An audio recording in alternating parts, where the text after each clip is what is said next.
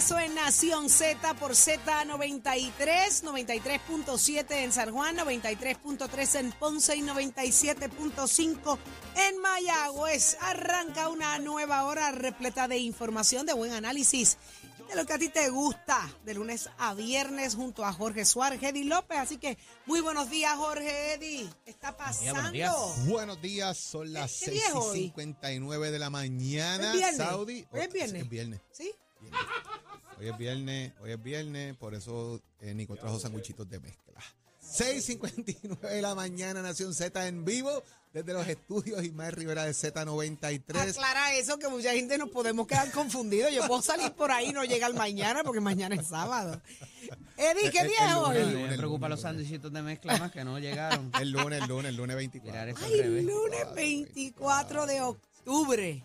Estamos listos, prestos y dispuestos para seguir analizando lo que ocurre en y fuera de Puerto Rico. Nosotros empezamos a hablar aquí, los periódicos a escribir, porque todo comienza aquí en Nación Z. Ay, ay, ay, Eddie. Buenos días, compañeros. Buenos días a los amigos en las plataformas diversas dentro y fuera de Puerto Rico.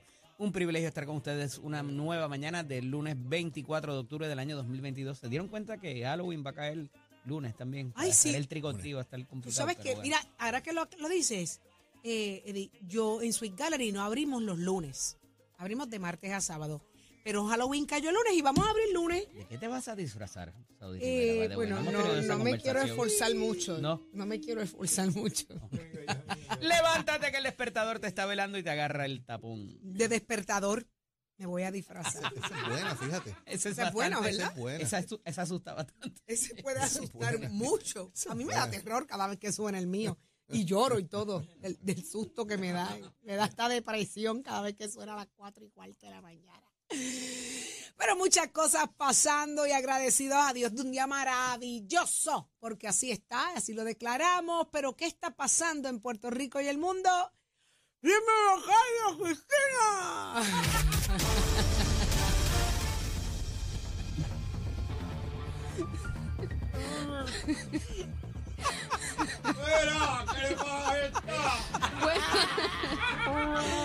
Ay, si ¿Qué ustedes quieren ver pasó? por qué Saudi habló así, porque yo me estoy riendo, bueno, pues entré a la, a la aplicación del Facebook Live y nos ve por Y ahí. la aplicación La Música.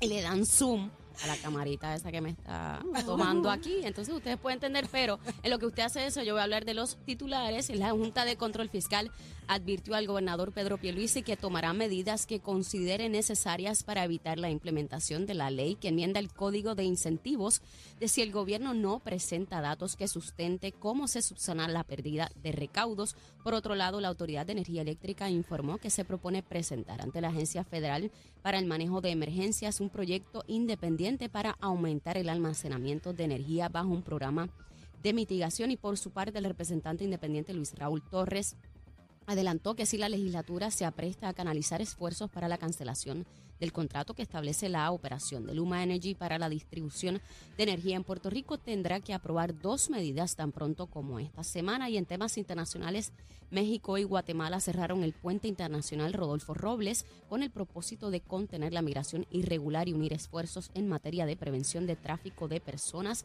mientras un grupo de expertos alertó en un reciente informe de la posi- posibilidad de un nuevo estallido de violencia política durante las elecciones legislativas de noviembre en Estados Unidos, merced a la situación de hiperpartidismo que atraviesa el país. Para Nación Z les informó Carla Cristina, les espero mi próxima intervención aquí en Z93. Somos una mirada fiscalizadora sobre los asuntos que afectan al país. Nación Z, Nación Z. Por Z93, somos su noticia. Y ya estamos de regreso en Nación Z. Está en línea telefónica con nosotros Orlando Aponte, representante del Partido Popular Democrático y presidente de la Comisión de los Jurídicos. Así que muy buenos días. Muy buenos días, Buenos días. para ti, para Eddie, para Jorge, para la gente que nos sintoniza. Qué bueno que está con nosotros y hay un tema bien, bien que exacerba muchísimo la- las emociones, eh, provoca mucha Siempre que opinión. ponemos ese tema aquí. ¿eh? Siempre, siempre que Ujú. se pone el tema Muy provoca controversial. mucha controversia, genera controversia. Y estamos hablando del tema del aborto, y es que hay ahora mismo, allí se celebraron el pasado viernes una vista pública sobre varias medidas que atienden el tema del aborto precisamente. Así que, representante, nos encantaría saber qué pasó allí, hacia dónde va el tema. En efecto, eh, el pasado viernes estuvimos celebrando otra vista pública. Esta sería eh, la sexta vista pública, porque precisamente es un debate amplio que se está dando sobre estos proyectos. Son cinco proyectos. Estuvo eh, que son básicamente doctores obstetras, eh, ginecólogos. También estuvo la, la oficina de la Procuradora de la Mujer y eh, varios doctores también de una- la Sociedad eh, de Medicina Materno-Fetal. Y en adición, en la tarde hubo varios grupos, eh, entidades que son, eh, se denominan Provida. Así que, en esencia, la Procuradora de la Mujer estuvo objetando la aprobación de proyectos que buscan restringir el derecho al aborto. Igualmente, los doctores, todos los doctores se opusieron a eh, la aprobación de proyectos que busquen limitar el, el acceso de, de esa herramienta, ¿no? De terminación de embarazo para las mujeres que por alguna razón deciden terminar su embarazo. Por otra parte, en esta Cámara de Representantes, eh, de una forma abierta, transparente, participativa, participativa le dimos eh, también oportunidad para que se expresaran aquellos que, que sí defienden que, que la legislatura limite de alguna manera o restrinja eh, el acceso al aborto. Y pues finalmente decidimos eh, este próximo jueves, vamos a estar también recibiendo a otro grupo eh, y organizaciones. Esperamos terminar con el proceso de vistas públicas esta misma semana. Representante, ¿cuál ha sido quizás del grupo de personas o de ponentes que han ido allí, que han expresado que esto se debe restringir sus consideraciones mayores, más allá del tema que ya sabemos de, de- del tiempo, ¿verdad? Del, del tiempo de gestación. ¿Han traído algo nuevo en el debate para cambiar la discusión pública? Pues fíjate, eh, con sinceridad, las personas que buscan restringir el aborto en Puerto Rico, pues tienen base eh, religiosa más que otra cosa. Eh, básicamente son eh, eh, la frape, religioso. Estuvo hasta hasta una congregación, organización que adoran la Virgen del Pozo. Básicamente son eh, bases religiosas la- la- las que utilizan para decir que el Estado debe restringir el, el acceso al aborto a la mujer y debe Ah, básicamente... pero, pero han traído ah, parte de lo que ya discutimos, ¿verdad? En el Senado de Puerto Rico, lo que públicamente se ha discutido en los medios. ¿Han traído algo nuevo que, di- que, que usted diga, oye, yo no había escuchado esto, esto levanta una bandera, me parece que esto amerita discusión un poco más allá por el planteamiento que están haciendo? ¿Han traído algo nuevo? Sí, a mí, a mí me pareció eh, importante que se planteó que, eh, eh, para poner en palabras que la gente nos entienda, en Puerto Rico, cuando una persona menor de 18 años va a obtener un tratamiento médico, eh, requiere el consentimiento eh, de sus padres, tutores o encargados. Eh, eh, pusieron el ejemplo de hasta sacarse una muela para que un- una joven de 15, 16 años, pues pueda obtener un tratamiento quirúrgico, requiere consentimiento de sus padres. Sin embargo, si es para realizarse un aborto, no, No. requiere ese consentimiento. Y eso me pareció eh, sumamente importante o preocupante Claro. en la medida en que en Puerto Rico nuestro Código Penal prohíbe que eh, eh, pues una, una, una persona tenga relaciones sexuales con una con una joven o un joven que tenga menos de 16 años. Pues entonces, si una si es una violación técnica que una joven tenga relaciones sexuales de 13, 14, 15 o hasta 16 años, pues, pues me parece eh, preocupante que esa misma joven pueda ir a una clínica a realizarse un aborto sin que necesidad de que hasta sus padres se enteren. Eso, eso fue atraído ante la atención y fue objeto de discusión cuando estuvo hasta la Procuradora de la Mujer. Representante, lo que pasa es que esto ha sido sumamente controversial, como decía Saudi, y un poco lo que decía Jorge, porque a nivel de partido, a nivel de legislatura, inclusive, eh, las posturas que han tomado eh, personalidades dentro y fuera de verdad del Partido Popular particularmente han, han sido llamativas. Pues muchas veces nos creemos que somos el, el- ombligo del mundo, pero esas discusiones se están dando en otras jurisdicciones y particularmente el asunto de las semanas eh, que se iba para las 20 semanas, para 22, para 24. ¿Dónde estamos parados en cuanto a eso? Sabemos que son cinco proyectos distintos, pero eh, el que más eh, revuelo causó quizás, quizás es el 693, que es el del Senado, de la autoría del presidente del Senado, eh, Dalmau, eh, Tomás Rivera Chats y de Joan Rodríguez Bebe. ¿Eso va a sufrir modificaciones? ¿Va a pasar y convertirse en ley? Porque parecería haber el apoyo de eso en la legislatura. Pues en, en efecto, eh, el, el proyecto que más adelantado está es el proyecto 6, el proyecto del Senado 693, que fue aprobado ya en el Senado. Pero sin embargo, para nuestra sorpresa, eh, está el proyecto 1084 que busca pri- eh, prohibir o restringir ese acceso al aborto, no desde las 22 semanas, sino desde el, el momento en que se puede identificar los latidos cardíacos fetales. Eso puede pasar entre la quinta, sexta semana de embarazo y la mayoría de, la, de las organizaciones que han comparecido abandonaron básicamente el apoyo que le habían dado en el Senado, el proyecto 693, porque están absteniéndose literalmente de comentar sobre ese proyecto para abrazar o apoyar de una forma eh, eh, abrumadora la, de las mismas organizaciones el día 84. ¿Qué quiere decir eso? Pues que sorprende que personas que habíamos, que sabíamos, porque hemos estado eh, pendientes de, de- de estos proyectos desde que se radicaron en la legislatura, en el Senado, pues eh, han decidido literalmente de eh, abstenerse de opina- opinar, apoyar, eh, sugerir enmiendas, recomendar la aprobación del 693 porque quieren ir más allá y quieren que se restrinja ese acceso al aborto, no desde la 22 semanas de gestación, sino desde básicamente la cuarta, quinta semana de gestación. Wow, eso sería casi contrario a, a la tendencia eh, mundial y, y- e inclusive a los precedentes judiciales, licenciados. Pues, eh, por lo menos, eh, como tú bien eh, mencionas, este no es una no es una batalla que se está librando solamente en Puerto Rico, a nivel mundial y allá en los Estados Unidos, precisamente recientemente eh, durante el verano, o el Tribunal Supremo de Estados Unidos resolvió el caso de Dobbs, donde revoca una normativa que establecía eh, que durante los primeros dos, dos eh, trimestres de gestación eh, se, se privaba a la legislatura de prohibir eh, que se pudiera realizar estos abortos cuando estaban relacionados con asuntos de salud. Sin embargo, con la revocación, básicamente el Tribunal Supremo de Estados Unidos eh, resuelve que se le delega a, la- a las A las legislaturas estatales. estatales y de los territorios para que sean ellos los que determinen. Así que sí, en teoría al menos, se pudiera restringir el aborto en Puerto Rico desde la concepción, pudiera ser. Obviamente, pues a muchos grupos se estuvieran oponiendo, que es lo que estamos viendo, y estamos en, en este momento abriendo el debate de una forma amplia para que cuando se decida lo que se va a decidir en, en su momento, pues nadie diga que no se les escuchó, se les privó de expresarse. Esto no es aquí nada más.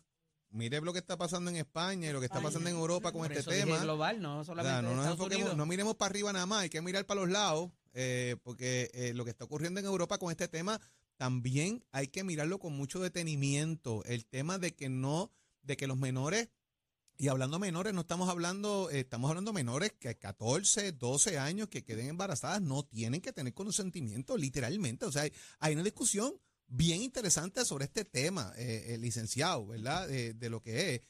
Y, y un punto, que bien planteado, o sea, el tema de la ley IPA, eh, en consideración cómo se va a manejar esto también bajo nuestro Estado de Derecho versus lo que ocurre en otros lugares, como le digo, España le están dando este tema bien fuerte.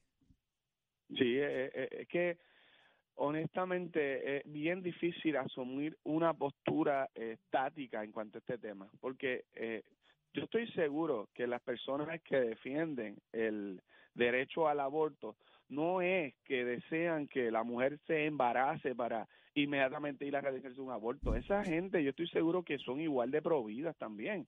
O sea, no, yo no he conocido a una sola persona durante este proceso amplio que pueda decir yo soy pro aborto porque porque lo disfruto o porque siento que es algo que se debe buscar que la, que lo realice la mujer. En todos los casos, le estoy seguro que la persona que desea un embarazo y que su salud le va a permitir llevarlo a término, aun cuando respete el derecho de cualquier mujer que decida terminar su embarazo. En lo personal, eh, no es que estén a favor del aborto, como se quiere decir. Por otra parte, eh, pues la madre- también hay unos puntos interesantísimos e importantes eh, con relación al proyecto 693. ¿Hasta, que, ¿Hasta qué punto el Estado, el gobierno va a permitir que se pueda realizar un aborto cuando hay una semana eh, bastante adelantada de gestación?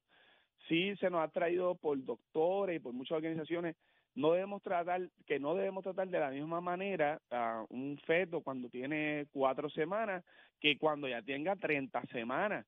Eh, se, se- hay, hay que establecer unas cortapisas de acuerdo a la información que nos traen unas personas porque ya también ahí hay una formación, ya hay- representante, al final del día es cuán- cómo se mete el gobierno en nuestras libertades civiles constante y consistentemente. Al final del día es eh, cómo le quitan y le arrebatan el derecho a la mujer de escoger.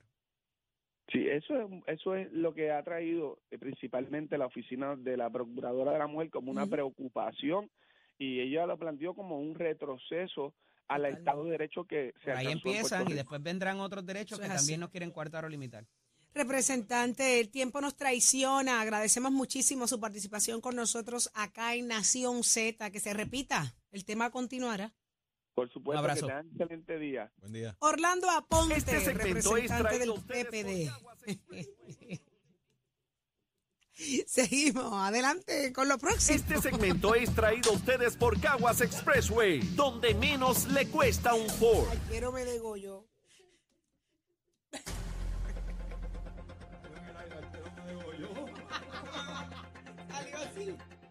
Damos paso al segmento del análisis del día. Y como todos los lunes está con nosotros el expresidente del Senado y ex secretario de Estado, Kenneth Davidson, McClintock y Hernández. Buenos días, Kenneth. Muy buenos días a ti, muy buenos días a, a Rafael, que ya está en buena salud, y muy buenos días a toda la audiencia. Estamos tratando de conseguirlo, todavía no está con nosotros, pero comienzo para a poder aprovechar Ah, el, el tiempo, Kenneth. Y hay dos temas eh, que me parecieron súper interesantes y que hemos hablado eh, particularmente tú y yo a cabalidad, eh, y es un poco eh, el asunto de la migración, que lo voy a tomar en segundo término, porque me parece que el tiempo apremia y nos queda mes y una semana para que el contrato suplementario de Luma Energy culmine y hay mucha incertidumbre en cómo se va a dar esto porque me parece que está atado a la reestructuración de la deuda y por tanto no se sabe qué va a pasar al 30 de noviembre. ¿Cómo lo ves? Eh, ¿Qué entiendes? ¿Qué, ¿Qué seguridad o qué de alguna manera cómo podemos hacer que la gente esté eh, tranquila en cuanto a cuál vaya a ser el futuro de nuestro sistema energético?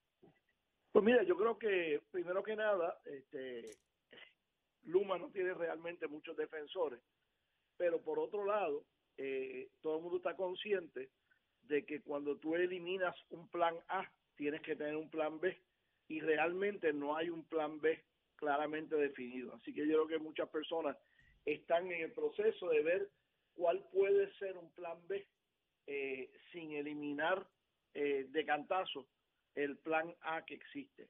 Este, segundo, yo creo que tiene que haber tenido impacto la, qué sé yo, 12, 14, 15 eh, demostraciones que han habido, que cada una eh, cuenta con menos asistencia que la otra. Y escuchamos este, argumentaciones risibles de que hay pocas personas, porque es que muchas personas pues delegan en unos pocos para que sean los que vayan a las demostraciones.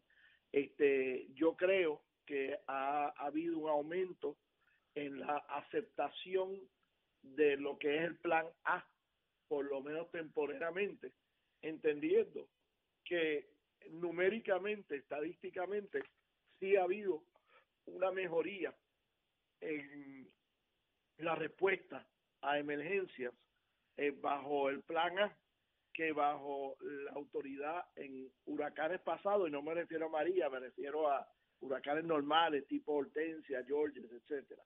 Este, así que vemos que se está dando un cambio eh, parcial en la opinión pública, que ha habido el fracaso de la izquierda que ha estado eh, realizando estas manifestaciones este ha sido eh, real y tiene un efecto negativo sobre aquellos que sí quieren eh, Pero cambiar el Kenneth, plan. han sido 18 meses. Antes de eso estuvieron un año previo a firmar. Antes de eso se debió haber hecho el due diligence. Y parecería que con la experiencia que le adjudicaban a ATCO y a Cuanta, esto, esta gente se iban a comer los niños crudos y sin sal. Y iban a arreglarlo todo y con una cantidad de billones de dinero disponible que ahora sabemos que no son tantos porque no todo se podía utilizar para la reestructuración, la, la- para la revitalización del sistema, ¿verdad? Y, eso trae otros problemas. Pero tenemos, y vuelvo y recalco, el asunto de la reestructuración de la deuda que va a afectar bastante todo este sistema porque le causa incertidumbre al mismo proponente. Eh, oye, yo no sé si me van a sacar porque yo lo que tengo es un contrato de 18 meses. Va a ir de aquí a- ¿verdad? Eh, hasta que yo no firme ese contrato de 15 años, yo no puedo tener certeza tampoco y quizás irme full force y meterme allí con toda con todos mi, mi- mis recursos. Pues seguro, o sea, y, y por eso pues es que esto es una situación que está movible todavía. Pero quizás por eso es que están a medio pocillo y no están dando todo el máximo de lo que tienen que dar para recuperarnos. Yo creo que ellos entienden que están dando tanto pocillo como se les requiere dar bajo la naturaleza temporal del. De la situación en que están. Este, y, y creo que esta es la oportunidad de ver cómo cuando ellos vengan y digan que ellos quieren algún cambio de algún Sí. tipo, pues es el momento de nosotros también eh, pedir otros cambios. Estas dos resoluciones que están presentándose esta semana y que ya están hablando de que el gobernador pudiera vetarla para ir por en- y luego ir por encima del veto. eh, Mira, esto tú- tiene que ver con el futuro de ese contrato. ¿Cuánta, cuánto leeway, eh, cuánto leeway verdaderamente tiene la legislatura para incidir en este asunto? Ninguna. Esto es un asunto contractual. Hay unos contratos ya firmados. Que le dan unos derechos a cada una de las partes. Este, y esos derechos no pueden ser afectados por legislación. A pesar de que ese contrato suplementario termine en mes y pico. Hay que ver qué derechos ese contrato suplementario le da a las partes. Hay que ver el, si el contrato de 15 años es eh, autoejecutable o si requiere firmas adicionales. Y eso la legislatura no ha querido investigarlo bien ni ha querido aclararlo bien, aparentemente porque lo que hace es probar que el marco de movimiento de ellos es mínimo en este caso. Kenneth, por otra parte, eh, trasciende a través del periódico Nuevo Día de hoy, ¿verdad? Y es un asunto que se ha venido dialogando eh, por razón de lo que ocurrió en María, eh, sobre el impacto de la pandemia en la migración de nuestros ciudadanos, en su mayoría al norte, ¿verdad? Y a zonas como la Florida, Texas, quizás ya no tanto Nueva York, se ha extendido a las Carolinas. Este, y, esta migración se da a raíz de muchos de los factores y, del, y de lo tardío de la recuperación de los servicios esenciales. ¿Cómo lo ves? Quizás no sea tan fuerte, quizás todavía no ha ocurrido. Hay otros factores de inflación que también aquejan la nación americana que también pudiera incidir en los costos de esa movilización. ¿Cómo lo ves? De la manera que yo leo esa estadística es que continúa un descenso neto en la población de Puerto Rico, pero no a la misma velocidad que era anteriormente. Y lo que tenemos que ver es cuáles son las transformaciones que se están dando. Primero, los que se están mudando siguen actuando igual en términos de sus hábitos democráticos. No, están inscribiéndose menos allá y los que están inscritos están votando menos. Estamos mañana martes, estamos ya, qué sé yo, a, a, a tres semanas o algo así. Ya hoy comenzó semanas. la votación adelantada en la Florida para las elecciones de medio término, de hecho. Sí, y en, y en otros estados, el porciento de hispanos que están aprovechando esa oportunidad es bien, bien bajita, pero bien bajita comparado con otros grupos étnicos.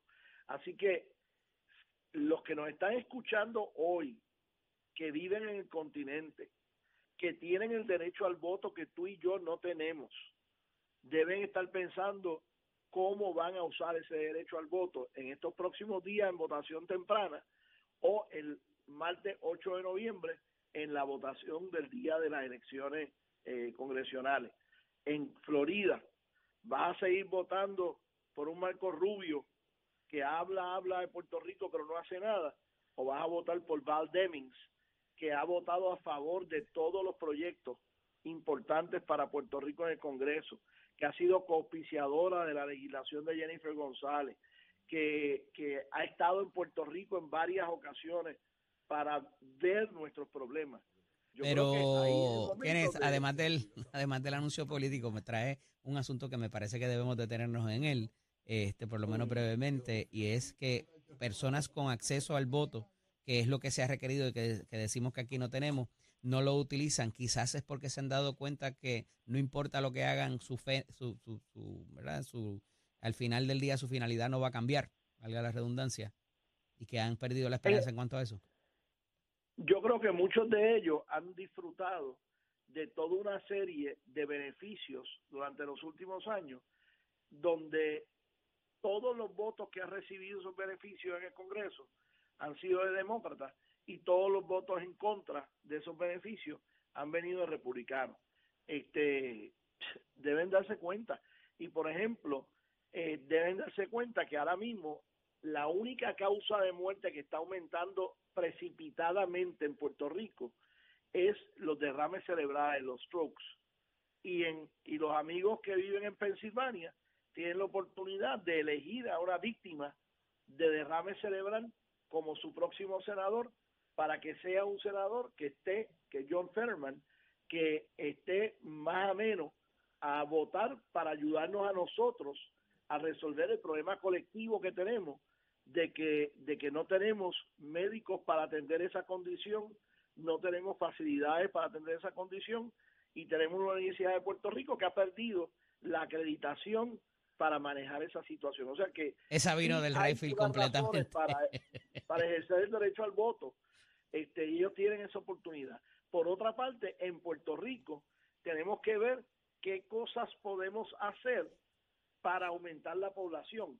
¿Cuántos estudiantes recluta la Universidad de Puerto Rico y las universidades privadas de eh, en los estados? Casi ese ninguno. demográfico, ese demográfico ciertamente no está ahí. Kenneth, se me acaba el tiempo, me tengo que ir, pero agradecido siempre que estés disponible con, eh, con nosotros acá. Hablaremos la próxima Seguro. semana. Un abrazo. Nos vemos. Continuamos. Este segmento es traído. Estás, estás con el habla música.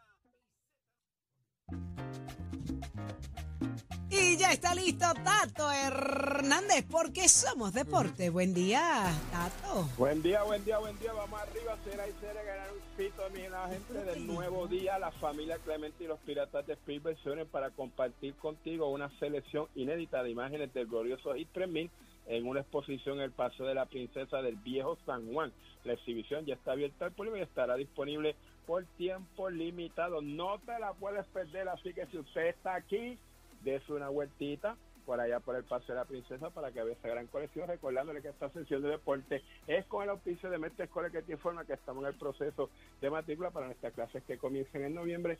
¿Te gusta la mecánica automotriz? ¿Te gusta la mecánica racing? ¿Te gusta la mecánica marina? ¿Te gusta la mecánica de motora? Date una vueltita por nuestro recinto, compara facilidades de equipo y toma tu la decisión de estudiar en Mestre Escuela. Mientras tanto, nos vamos con las felicidades para Javier Coulson y Carlos Beltrán, que son los nuevos miembros del Salón de la Fama del Deporte Boricua en Puerto Rico. Así que ya usted sabe, vamos a darle esas grandes felicidades. Y también queremos destacar que en el Fórmula 1, óigame, salieron campeones. En a nivel de equipo, el Red Bull Team se la dejó caer de qué manera, se ganó el campeonato de constructores. Checo Pérez llegó cuarto, pero Max Verstappen llegó primero. La carrera se la dedicaron a quien es el fundador de Red Bull desde los años 80, pues que lamentablemente falleció en estos días antes de la carrera, Dietrich Matechi. Así que ya usted sabe, la próxima carrera a nivel del Fórmula 1 va a ser en México y se espera que Checo Pérez esté por ahí. Pero mientras tanto, Titi Saudi, por favor, contésteme. ¿Qué pasó? Yo le quiero dar las gracias tanto a usted como a Jorge por el donativo que le pedí para comprarle rápidamente, que lo ordené online. Acaba de llegar una muestra, el regalito de, de Halloween que le vamos a hacer al licenciado Eddie, si lo pueden poner ahí en pantalla. pónchemelo ahí, un- señor Sí, director. para Halloween, para Halloween es sencillo, un disfraz de muerto. A verlo. Ahí lo tiene, póngalo Ay. Dios mío. Tato. Este tato, Están no perdona. especial, Están en especial y compré dos, uno para él y para la distinguida dama que es presidenta del distrito T-Mobile, que es Yankee también, pues para ella, hacerle ese gran recordatorio. Y como Jorge, como Jorge es bien amigo de Eddie, pues el, el Jorge los va a empacar, se los va a dar para que Eddie lo entregue y se ponga el del lunes. Y venga, es un disfraz sencillo, un disfraz de muerto como lo celebran allá en México. Eso Lo único mete que tiene miedo. Tiene una N y una, y una Y. Oye, Tato, te has curado. Year se llama eso, Que Next Year. tengan buen día para Te has curado. En Cabrera Nissan. Más inventario y descuentos siempre. Lo quieres, lo tenemos. Cabrera Auto.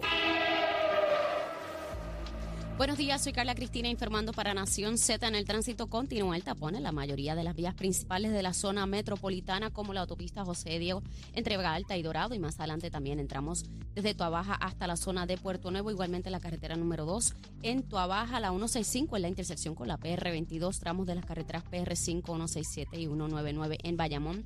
La avenida Lomas Verdes entre la American Military Academy y la avenida Ramírez de Arellano en Guaynabo. El expreso Valdeorite de Castro desde la confluencia con la ruta 66 hasta el área del aeropuerto en Carolina y más adelante cerca de la entrada al túnel Minillas en Santurce, el ramal 8 y la avenida 65 de Infantería en algunos tramos en Carolina, la 177 y la 199 en la zona de Cupey, el expreso de Trujillo en dirección a Río Piedras, sobre todo cerca de la salida hacia la avenida Central, igualmente la autopista Luis Aferré entre Montelledra, el área del Señorial y más al sur en la zona de Caguas y también la 30 entre Juncos y Gurabo. Más adelante actualizo esta información para ustedes. Ahora pasamos con el informe del tiempo.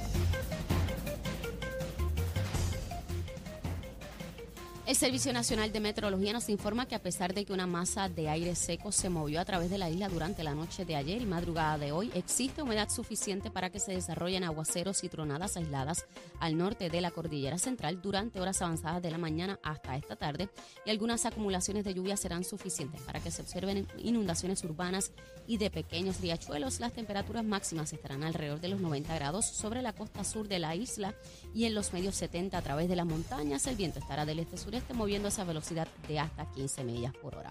Más adelante les hablo sobre cómo estará el mar hoy para Nación Z. Les informó Carla Cristina. Les espero mi próxima intervención aquí en Z93. Próximo. No te despegues de Nación Z.